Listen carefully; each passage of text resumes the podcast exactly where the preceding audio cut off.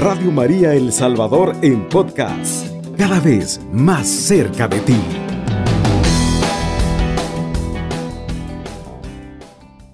En este programa estaremos meditando la siguiente frase, que por nosotros los hombres y por nuestra salvación bajó del cielo, y por obra del Espíritu Santo se encarnó de María la Virgen y se hizo hombre.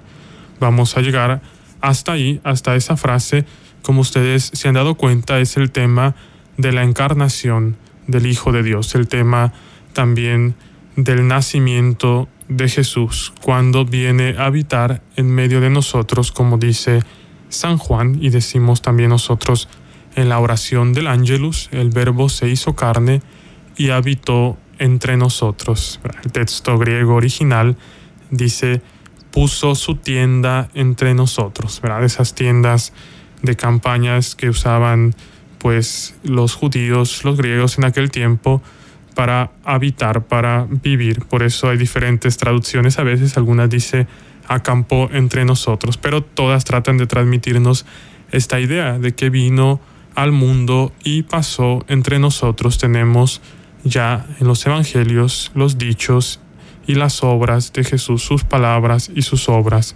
Entonces, como vamos a poder ver, en esta frase tenemos tantos elementos palabra por palabra para ir meditando, ir profundizando en nuestra fe.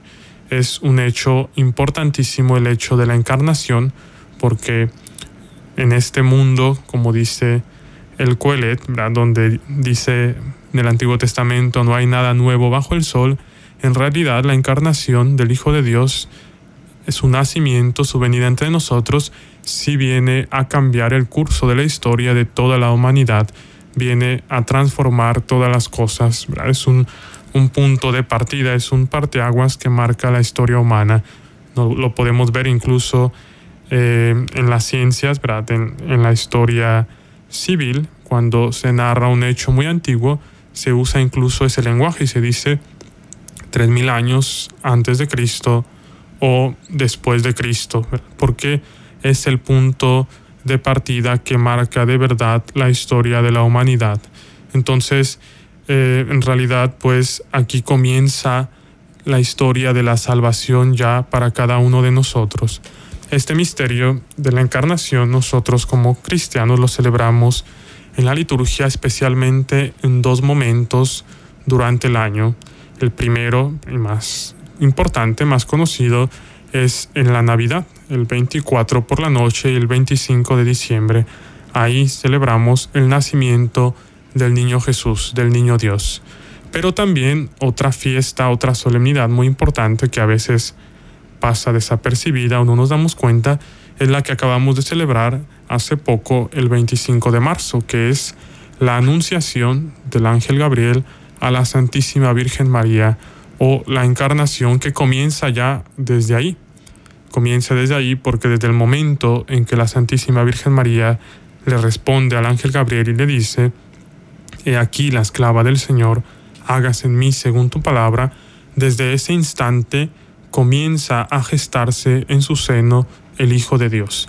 Ahí comienza la concepción. Por eso, si ustedes acudieron a la Santa Misa el 25 de marzo, y pusieron atención en la oración colecta, se, se pedía a Dios y se decía, nosotros que celebramos ahora el inicio de nuestra salvación o los inicios de la salvación, te pedimos, y continuaba la oración. Pero era bien interesante que la liturgia ya nos hacía ver que ahí comenzaba el inicio de la salvación, el inicio cercano, porque en realidad Dios venía preparando la venida de su Hijo, desde el Antiguo Testamento, a partir del pecado original, es ahí donde Dios anuncia la venida de su Hijo. En el Génesis, el capítulo 3, versículo 15, Génesis 3:15, dice Dios Padre a la serpiente, pondré enemistad entre ti y la mujer, y uno de su descendencia te aplastará la cabeza. Ahí nosotros tenemos el primer anuncio del plan de Dios, de su proyecto, para enviar a su propio Hijo a la tierra, para librarnos de Satanás, del maligno, como decimos en el credo, por nosotros los hombres y por nuestra salvación. Después los profetas anunciaron de muchas maneras la venida del Mesías, la venida de Jesucristo. Todos los profetas de una manera u otra hablaron de Cristo y prepararon su camino. Ya la preparación más cercana, más inmediata es la que hace San Juan el Bautista. Por eso a San Juan el Bautista se le considera el último de los profetas del Antiguo Testamento y el primero, el único del Nuevo Testamento, y tuvo el privilegio San Juan el Bautista de ser el único que pudo señalar a Cristo, que pudo decir, he ahí el Cordero de Dios, que quita el pecado del mundo. Todos los demás profetas del Antiguo Testamento solamente se quedaron en el anuncio, en la esperanza, en esa espera de la venida del Mesías, pero fue solamente Juan el Bautista quien pudo señalarlo directamente ya entre nosotros. Toda esa la preparación que Dios hizo, que viene desde los inicios, como podemos ver desde el Génesis y esa elección de un pueblo para enviar a su propio Hijo. Todo el Antiguo Testamento podríamos decir que es una preparación para la venida de Cristo. Pero como les decía, ya el inicio en concreto se da ahí, en el momento de la anunciación, en el momento en que la Santísima Virgen María da ese sí. Ahí comienza ya a gestarse en su seno el Hijo de Dios. Entonces vamos a ir meditando prácticamente palabra por palabra sobre esta verdad de fe, apoyándonos en nuestro catecismo, como les decía desde el primer programa, es nuestra guía para ir reflexionando sobre el credo. En este momento nos encontramos en el numeral 456 de nuestro catecismo. Y dice el numeral 456, con el credo niceno constantinopolitano respondemos confesando por nosotros los hombres y por nuestra salvación bajo del cielo. Aquí se menciona la causa o el objetivo, el motivo de la encarnación. Y el motivo es por nosotros los hombres y por nuestra salvación. Entonces ya vemos ahí que era necesario que Jesucristo se encarnara para salvarnos. Ese era el plan del Padre, el plan que el Padre había pensado para darnos la salvación.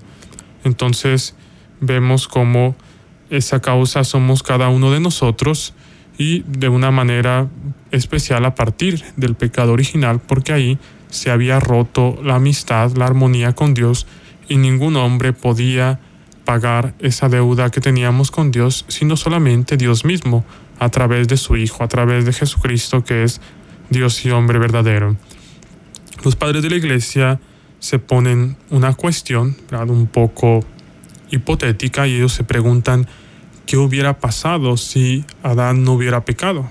En realidad eh, es difícil pues dar una respuesta concreta, definitiva, porque lo que conocemos es lo que sucedió. Pero llegan a decir ellos, aunque no hubiera existido el pecado original, seguramente el Hijo de Dios se hubiera encarnado. Y la razón que ellos dan es porque Jesucristo viene a recapitular todas las cosas. Él es la plenitud de todo lo que existe. Entonces, seguramente también hubiera venido a habitar entre nosotros para mostrarnos el camino al Padre. Entonces, ahí tenemos pues esa cuestión también interesante, pero ya una vez que sucede el pecado original, pues el objetivo es la redención, es la salvación de cada uno de nosotros. Esa salvación que vamos a estar celebrando dentro de poco, en los días de la Semana Santa, en concreto en el Trido Pascual, pero estas dos fechas, la Navidad y la Pascua, están completamente unidas y relacionadas, porque si Cristo no se hubiera encarnado, no hubiera nacido en Belén, pues tampoco podía dar su vida por nosotros en la cruz. Entonces, la misión del Hijo es redimirnos con su muerte y su resurrección, pero esa misión comienza desde el momento de la encarnación. Entonces no podemos separar esas dos fechas, la Navidad y la Pascua. Después el catecismo en el numeral 457 nos dice citando a San Juan, que el Verbo se encarnó para salvarnos reconciliándonos con Dios. Dios nos amó y nos envió a su Hijo como propiciación por nuestros pecados. El Padre envió a su Hijo para ser Salvador del mundo. El mismo nombre que lleva nuestro país, pues es a partir de esta verdad de fe, el Salvador del mundo. Él se manifestó para quitar los pecados, dice la primera carta de Juan, capítulo 3, versículo 5. Después el catecismo continúa diciendo, nuestra naturaleza enferma exigía ser sanada, desgarrada, ser restablecida, muerta, ser resucitada. Entonces vemos cómo nosotros no nos encontrábamos en condiciones de acceder a Dios y necesitábamos precisamente la venida de su propio Hijo para abrirnos el camino. Lo vamos a meditar en la siguiente parte del credo, pero ya desde ahora nosotros podemos darnos cuenta con ese signo del velo del templo que se rasga, que se rompe el Viernes Santo en el momento de la muerte del Señor. Eso significa el cielo que se abre para cada uno de nosotros. Tenemos ya esa vía libre si aceptamos la salvación de Dios, porque el velo del templo era todo un símbolo, era un signo de que Dios era trascendente, estaba separado de nosotros y nadie podía acceder a él. Y el hecho de que se rompe quiere decir ya todos los hombres tienen ese acceso libre a la, a la salvación y eso sucede en el Evangelio precisamente en el momento de la muerte del Señor.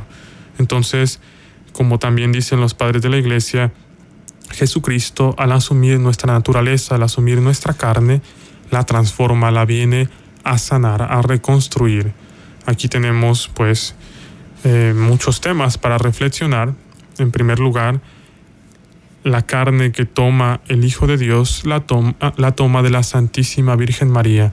Esa naturaleza humana la toma de ella, 100% de ella, porque es concebido por obra del Espíritu Santo. Por eso Jesucristo, nuestro Señor, no tiene un Padre terrenal. Podemos decir que le haya dado ese material biológico, genético. San José hizo las veces de su Padre en la tierra en todos los aspectos, pero Jesús fue concebido por obra y gracia del Espíritu Santo. Entonces, toda esa naturaleza humana la recibe de su madre, la Santísima Virgen María. Por eso Jesús, podríamos decir, humanamente se parece a su madre, Santísima Virgen María. Y es un cuerpo real, no es una simulación, no es algo aparente. Aquí han habido muchos errores a lo largo de la historia de personas que decían que el cuerpo de Jesús no era real y que entonces eh, en realidad no había sufrido. Esto es un error muy grave porque nos dicen los padres de la iglesia, lo que no es asumido por Jesús no puede ser sanado. Lo que no asumió Él no lo redimió tampoco. Entonces si cometemos ese error de decir que el Señor tenía un cuerpo espiritual aparente que no era una verdadera carne, eso significaría que no estamos salvados, que no estamos redimidos. Y por eso, en realidad, Jesucristo se hace en todo semejante a nosotros, como dice San Pablo, menos en el pecado. Él toma nuestra naturaleza humana y podemos observarlo leyendo en los Evangelios cómo Jesús sentía el cansancio, cómo Jesús sentía hambre. De lo contrario, habrían muchos pasajes del Evangelio que serían contradictorios, que no tendrían sentido. Por ejemplo, las tentaciones del Señor en el desierto, después de pasar 40 días y 40 noches sin comer, pues no tendría ningún sentido si Jesús no sintiera hambre, si no tuviera un cuerpo real. Y sin embargo, el Evangelio nos dice, al final sintió hambre. Entonces, eh, es necesario no caer en ese error y saber que el Señor se hizo en todo semejante a nosotros, menos en el pecado, y asumió nuestra naturaleza humana. Esto ya nos muestra el amor de Dios en primer lugar y también la dignidad a la cual quiso elevar nuestra propia naturaleza humana. De hecho, hay un detalle bien interesante en el momento de la anunciación, en la en, el arte, los, los pintores han representado muchas veces esa escena donde el ángel llega delante de la Santísima Virgen María para darle esa noticia, para pedirle su, su consentimiento. Y en ese momento, dice San Bernardo, toda la creación está en expectativa, toda la creación está esperando esa respuesta clave de la Santísima Virgen María, porque en ese instante todos están pendientes de los labios de la Virgen María.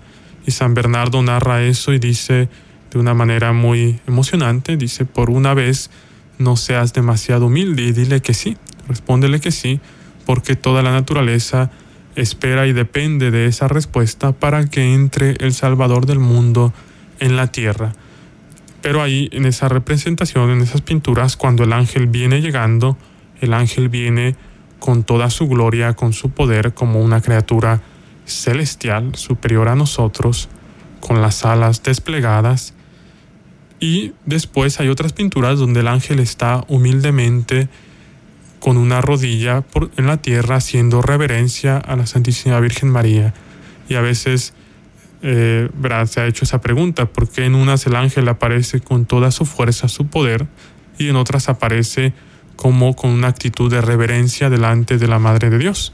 Y la respuesta es que cuando el ángel ya está en esa actitud de reverencia es porque la Virgen María ya respondió afirmativamente y ya dijo, hágase en mí según tu palabra entonces ya dentro de ella comienza a formarse, a gestarse el Hijo de Dios, comienza la encarnación y por eso es que el ángel ya está en esa actitud de reverencia a ella y también al fruto de su vientre, a quien lleva en su seno.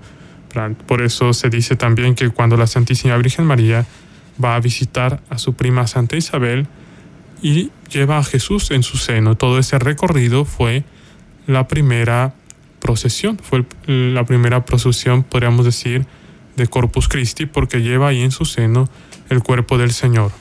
Entonces, es interesante también cómo la naturaleza humana queda elevada por la encarnación, incluso ya los ángeles también pues ven con respeto a, a nosotros, a los seres humanos, porque Jesús mismo quiso tomar una naturaleza como la nuestra. Continuando con esta reflexión, después, después el catecismo pues, nos da otras razones de la necesidad, de la importancia de la encarnación. La primera es por nuestra salvación, para saldar esa deuda con Dios que se había creado por el pecado. Pero los otros motivos, también dice el catecismo citando la Sagrada Escritura, es para que nosotros conociéramos el amor de Dios para que nosotros viéramos el modelo de santidad, el camino a seguir y ser partícipes de la naturaleza divina. Estos motivos los vamos a analizar y a meditar después de la pausa. Radio María El Salvador, 107.3 FM, 24 horas.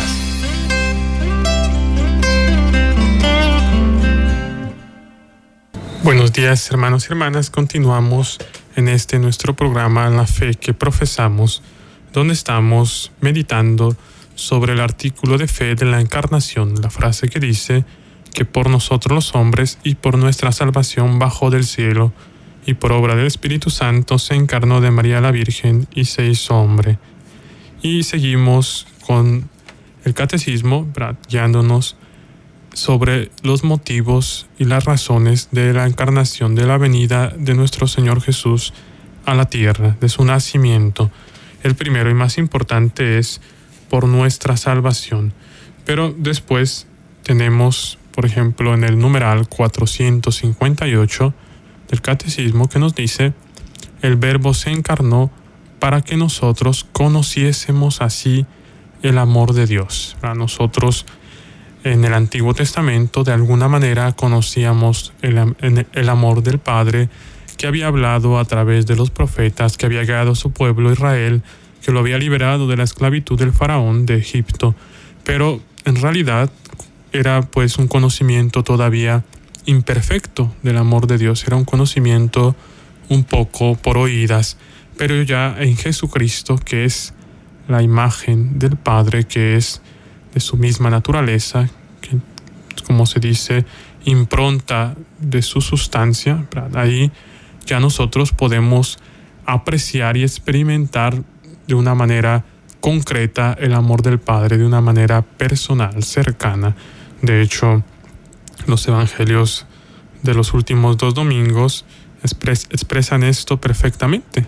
El evangelio de hace dos domingos nos habla de la parábola del Hijo Pródigo. Jesús nos cuenta ahí cómo es el amor del Padre en esa parábola. Pero el, domingo pasado es Jesús mismo, ya no a través de una parábola, sino a través de su misma actitud de frente a esta mujer adúltera que nos muestra el amor del Padre y el amor de Él personalmente en esa escena, esa misericordia que manifiesta a esta mujer arrepentida. Entonces nosotros a través de Jesucristo conocemos ya de una manera personal el amor del Padre y podemos encontrar ese amor de Jesús, esa misericordia en los evangelios a través de cada una de esas escenas de los milagros que realizó, como se compadecía de la gente, incluso desde el momento de su nacimiento. El ver al niño Jesús en el portal del Belén ya nos tiene que mover, nos tiene que encender ese fuego de la caridad a Dios, ese fuego de amor a Dios al ver a ese niño frágil, débil, pero que es el Hijo de Dios, que es el, niño Dios y que viene al mundo por nuestra salvación. Esto lo expresan muy bien incluso los cantos de Navidad, los villancicos, nos, nos tratan de hacer conciencia sobre el gran amor de Dios y el gran amor de ese niño que nace por nosotros. Hay uno muy hermoso que, eh, bueno, originalmente fue compuesto por San Alfonso María de Liguori en italiano, pero ya la traducción dice, tú bajas de las estrellas, para decir, bajas del cielo, y dice, oh rey del cielo, y vienes a una gruta, al frío, al hielo. ¿A cuánto te costó haberme amado? Dice, oh Dios beato, cuánto te costó haberme amado. Tú que eres el rey del mundo, tú que eres el dueño de la creación, dice el mismo canto, te hacen falta pan y fuego. Eh, de una manera pues poética, es, es un canto, es un villancico, pero ya trata y nos muestra el amor que nos tiene Jesús mismo al encarnarse, el que es el Rey del cielo, viene al frío, viene al hielo, viene a padecer por nosotros, como dice también San Pablo en uno de estos himnos que se encuentra en la carta a los filipenses, dice, se anonadó a sí mismo, se rebajó, se abajó, tomando la condición de siervo, de esclavo, es decir, nuestra naturaleza humana, no se aferró a sus privilegios, a sus prerrogativas de Dios, sino que se pasó por uno de tantos, se hizo uno de nosotros para redimirnos, para salvarnos. Entonces, este es un aspecto también muy importante al ver nosotros conmovernos a través de ese niño que no se conmueve a través de un niño frágil, débil, que viene por nuestra salvación, quiere decir que tiene un corazón de piedra, quiere decir que no es humano o tiene algún problema. Por eso el ver nosotros este misterio de la Navidad, de la encarnación, nos tiene que llevar también a un cambio, nos tiene que llevar a corresponder al amor de Dios con nuestro propio amor. El amor siempre busca ser correspondido, siempre busca una respuesta también. Entonces, este es uno de los motivos que nos dice también el catecismo en este numeral 458, para que nosotros conociéramos así el amor de Dios.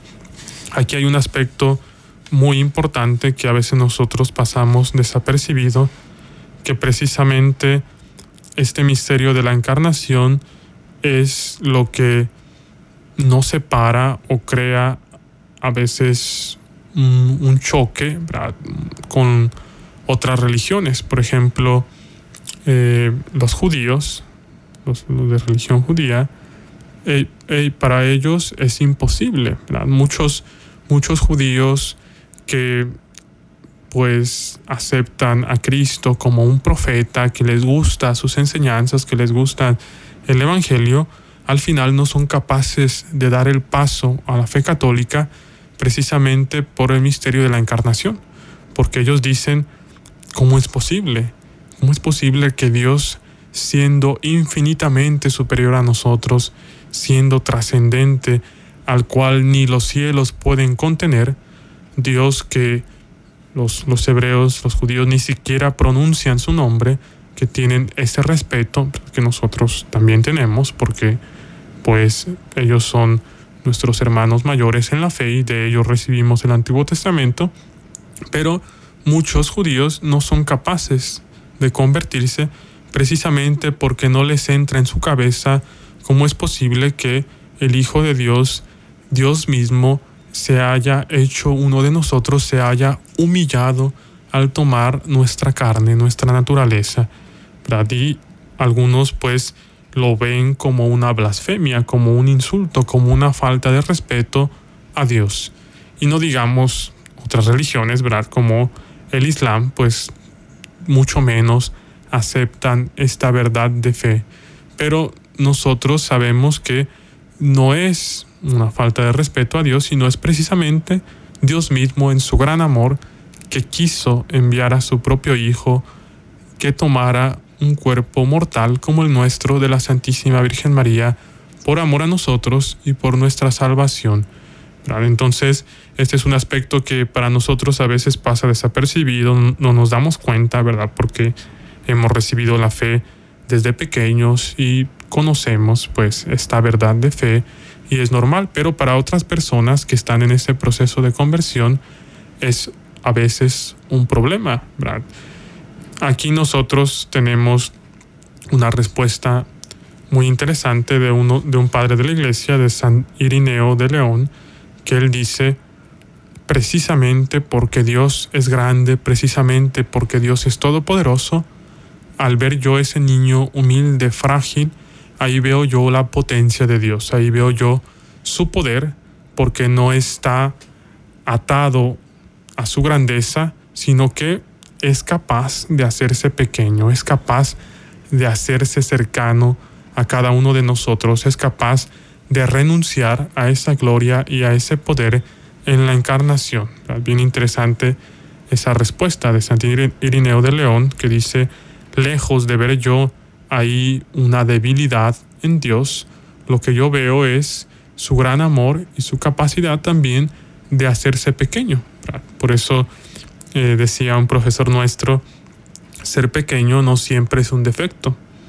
Ser pequeño cuando te acerca a los demás, cuando es una muestra de amor, pues puede ser también una cualidad. Decía él con un ejemplo muy simpático, decía, por ejemplo, los teléfonos, los celulares, cuando salieron al principio, eran demasiado grandes, pero ya después se buscaba cada vez hacerlos más pequeños. Y el ser pequeño en un tiempo, un teléfono era una cualidad porque uno podía guardarlo donde sea, transportarlo. Ya ahora se está volviendo otra vez a las pantallas grandes, pero esto para decir cómo la misma, la misma encarnación ya es una muestra, una manifestación del poder, de la potencia de Dios que se manifiesta también en la debilidad, como dice San Pablo. Entonces, ese es un motivo muy importante que tenemos que tener presente y vivir nosotros. El ver el gran amor que Dios nos tuvo nos tiene que mover a corresponderle a Él. Después, continuando con otras razones que nos da el catecismo, es también para ser nuestro modelo de santidad. Dice Jesús, nadie va al Padre. Dice Jesús, nadie va al Padre si no es por mí. Y también, sin mí, nada pueden hacer. Entonces, este sería como el centro de los evangelios, donde Jesús nos muestra el camino hacia el Padre. Él mismo dice, yo soy el camino, la verdad y la vida. Entonces nos quedamos por el momento hasta aquí. Vamos a hacer una pausa y continuaremos reflexionando sobre la encarnación del Hijo de Dios. A Jesús con María, 107.3 FM, Radio María El Salvador.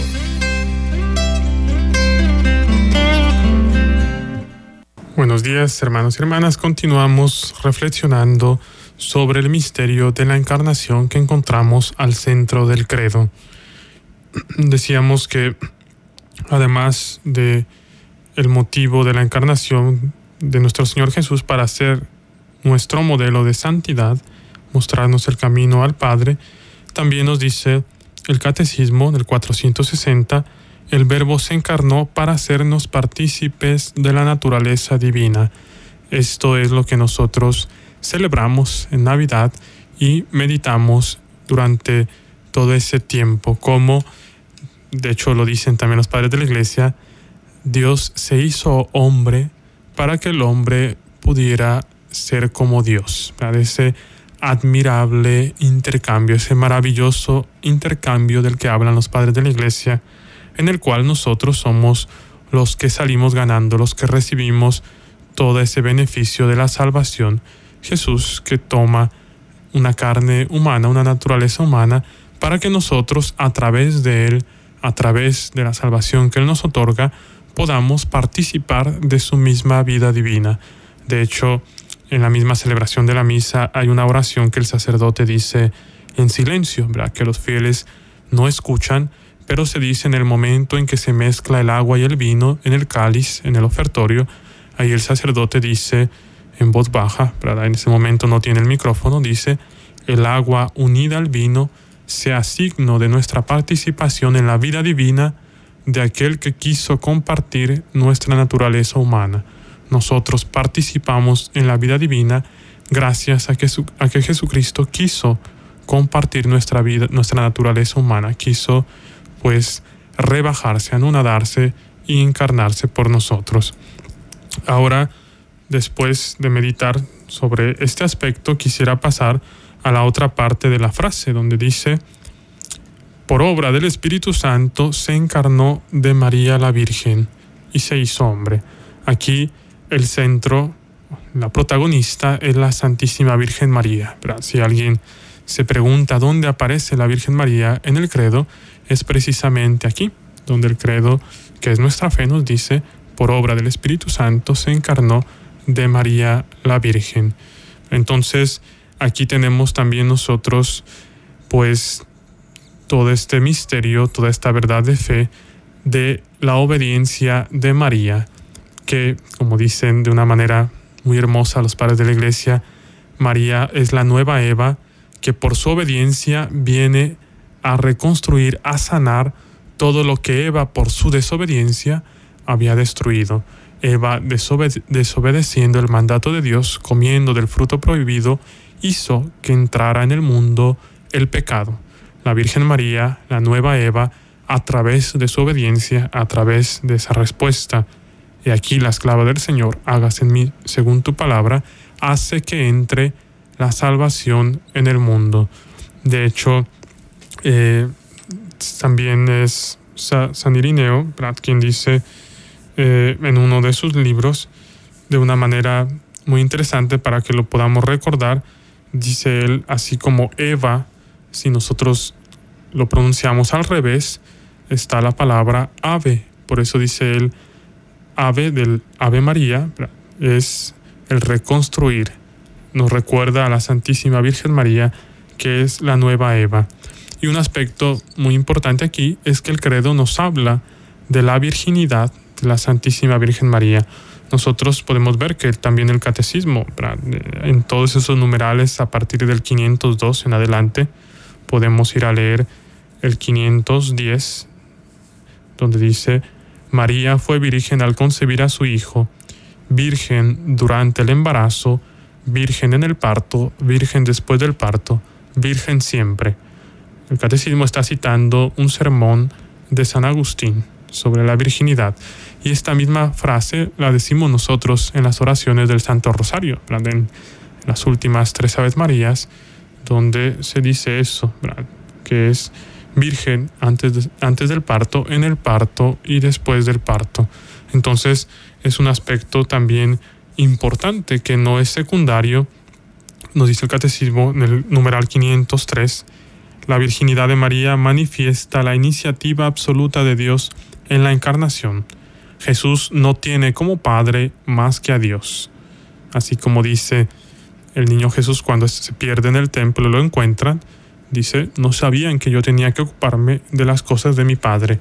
Es el primer momento de sorpresa, o mejor dicho, de una toma de conciencia de parte de San José, de la Santísima Virgen María, de recordar que Jesús es hijo del Padre, hijo de Dios. Y entonces dice el catecismo, uno y el mismo es el Hijo de Dios y del hombre, por naturaleza Hijo del Padre según la divinidad, por naturaleza Hijo de la Madre según la humanidad, pero propiamente Hijo del Padre en sus dos naturalezas. Entonces, por eso es importante y era necesario que fuera concebido de manera virginal, porque esto nos manifiesta que es el Hijo de Dios Padre y que esto es obra de Dios, que es obra del Espíritu Santo. Entonces, nosotros tenemos que tener esto bien claro, incluso contra personas que atacan a la Santísima Virgen María, que atacan este aspecto de nuestra fe, que de hecho pues está corroborado en la Sagrada Escritura.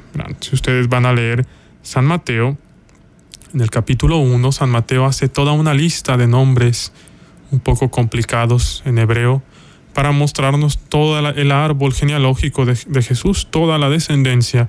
Pero pongamos atención que al final San Mateo dice, de la Virgen María nació Cristo, el Hijo de Dios. No dice de San José.